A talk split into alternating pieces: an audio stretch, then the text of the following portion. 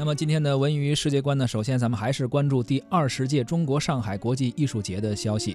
作为第二十届中国上海国际艺术节节中节的金玉兰，第六届上海国际木偶艺术节近日是举行了发布会，宣布上海国际木偶节将于十一月一号到六号举行。十多个国内外优秀的木偶剧团将停靠在上海这个文化大码头，集结中西木偶精粹，为观众献上精彩的木偶演出。来听央广。广记者小武的报道：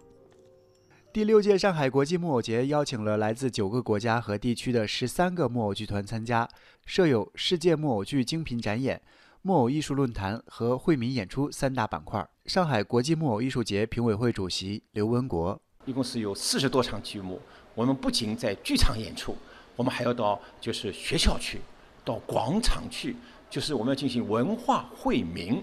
让更多的青年人。或者是成人都能来了解我们国际木偶艺术的发展的一些情况，让观众呢他来参与我们的艺术节，来喜爱我们的艺术节。如何更好地突破观众对木偶舞台的艺术想象，利用新技术等手段更好地为作品服务，成为了众多艺术家们乐此不疲的命题。刘文国表示，上海国际木偶艺术节的演出不仅仅要好看，更主要的是要通过木偶艺术来传递当代精神。小木偶大文化。啊，中国木偶也有几千年了。木偶它的优秀的啊，民族的或者非常有创意的这些木偶的艺术的一些剧目，我们通过这个平台来走向国外去。今年的木偶艺术节不但特别引进了以色列的成人木偶剧《花神的舞蹈》，同时上海木偶剧团还创排了大型木偶剧《最后一头战象》，讲述了一个震撼灵魂的故事。上海木偶剧团团长何小琼。它是通过动物的视角